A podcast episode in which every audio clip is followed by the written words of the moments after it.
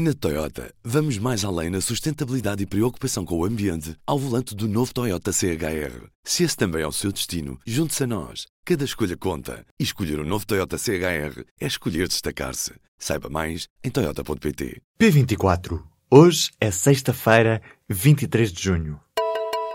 BMW Teleservices. O assistente de serviço do seu BMW. Informe-se no seu ponto de serviço autorizado BMW. O Ministério Público abriu o inquérito à eventual fuga de informação do Exame Nacional de Português do 12º ano. A informação foi adiantada nesta sexta-feira pela Procuradoria-Geral da República. Numa resposta enviada ao público, a PGR confirma a recepção da participação do Instituto de Avaliação Educativa. O inquérito corre agora no Departamento de Investigação e Ação Penal de Lisboa.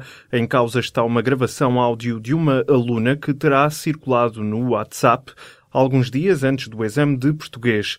Os conteúdos partilhados pela estudante acabaram por sair na prova. O incêndio que deflagrou no último sábado em Pedrógão Grande destruiu fábricas e deixou mais de 200 pessoas daquele conselho no desemprego. Estes números foram avançados nesta sexta-feira à agência Lusa pelo presidente da Câmara Municipal de Pedrógão Grande.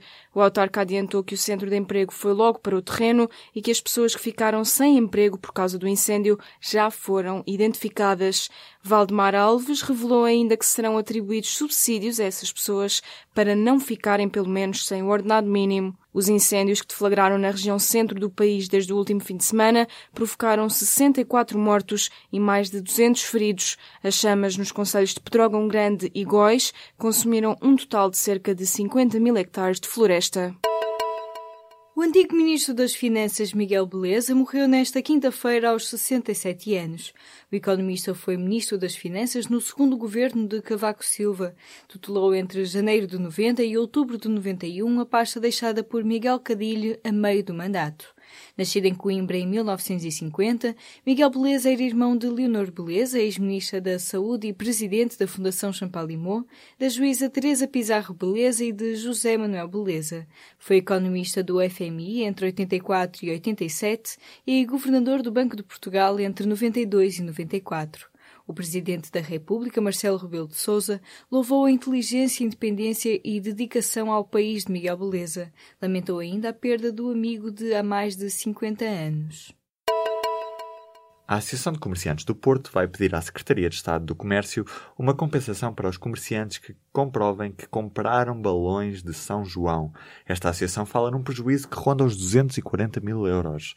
Com a antecipação da fase Charlie de combate aos incêndios, foi proibido o lançamento destes balões nos festejos de São João. Os comerciantes foram surpreendidos por esta decisão, que afeta todas as festas em que esta tradição existe. Quem lançar um balão na noite de São João arrisca-se a ser alvo de coima que pode chegar aos 5 mil euros. Passos Coelho deixou na gaveta um corte de 25 milhões de euros no Sistema Integrado das Redes de Emergência e Segurança, o CIRESP. O acordo com privados foi fechado em abril de 2015, mas só foi implementado pelo atual governo socialista.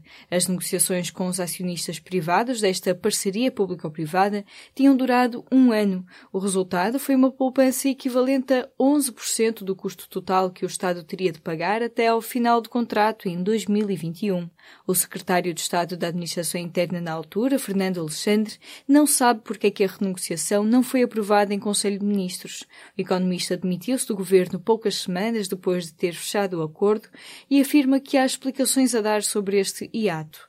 Hoje, o antigo governante não tem dúvidas. A melhor solução para o Ciresp seria a sua nacionalização.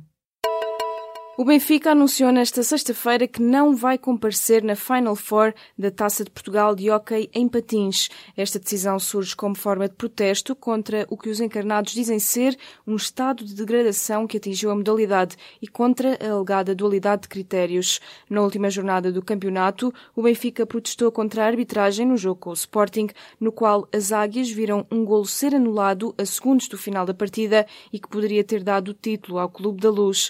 O Benfica tinha tinha jogo marcado para este sábado contra o Futebol Clube do Porto para a Final Four da Taça de Portugal de Hockey em Patins. A lei que introduz cotas de género nas administrações das empresas públicas e das cotadas em bolsa foi aprovada nesta sexta-feira no Parlamento. Contou com os votos a favor do PS e do Bloco, do PAN, dos Verdes e de seis deputados do CDS, entre os quais Assunção Cristas. Outros sete deputados centristas votaram contra ao lado do PCP. O PSD absteve-se, assim como quatro deputados do CDS. A socialista Elsa Paes louvou a decisão do PSD, que passou do voto contra para a abstenção, e saudou a posição de Assunção Cristas. A bloquista Sandra Cunha sublinhou que a aprovação de diploma é mais um marco na luta pela igualdade de direitos das mulheres em Portugal. A versão final da lei introduz uma cota mínima de género de 33,3% nas administrações e nos órgãos de fiscalização das empresas públicas a partir de 2018. A mesma regra aplica-se às cotadas em bolsa, mas com outro calendário. 20% de cota mínima de género a partir de 2018 e 33,3% a partir de 2020. O preço da gasolina e do gasóleo vão descer na próxima semana. Esta é a quarta descida consecutiva dos preços dos combustíveis em Portugal. A gasolina vai ser vendida ao valor mais baixo desde novembro e o gasóleo fica em mínimos desde setembro. A diminuição do preço é justificada pela queda dos preços das matérias-primas e é acentuada pela valorização do euro face ao dólar. O litro de gasolina deve descer cerca de 0,5 cêntimos para 1,3 37 euros. No caso do gasóleo, a descida também deve rondar 0,5 cêntimos, o que reduz para 1,13 euro o preço por litro deste combustível. O incêndio na Torre Grenfell, em Londres, teve origem num frigorífico defeituoso. Este facto foi avançado na manhã desta sexta-feira pela Polícia Britânica. A informação que circulava sobre uma possível explosão de um frigorífico no quarto andar do prédio é agora confirmada. As autoridades referiram ainda que o revestimento do prédio falhou em todos os testes de segurança. A polícia acredita que há matéria para avançar com acusações por homicídio no decorrer das investigações. No último dia 14 de junho, um incêndio incêndio destruiu completamente um prédio de 24 andares situado na zona oeste da capital britânica. O fogo matou 79 pessoas.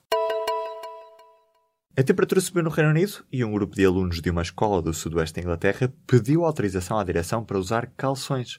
O uniforme masculino é composto por camisa, gravata e calças e os adolescentes queriam sentir-se mais frescos.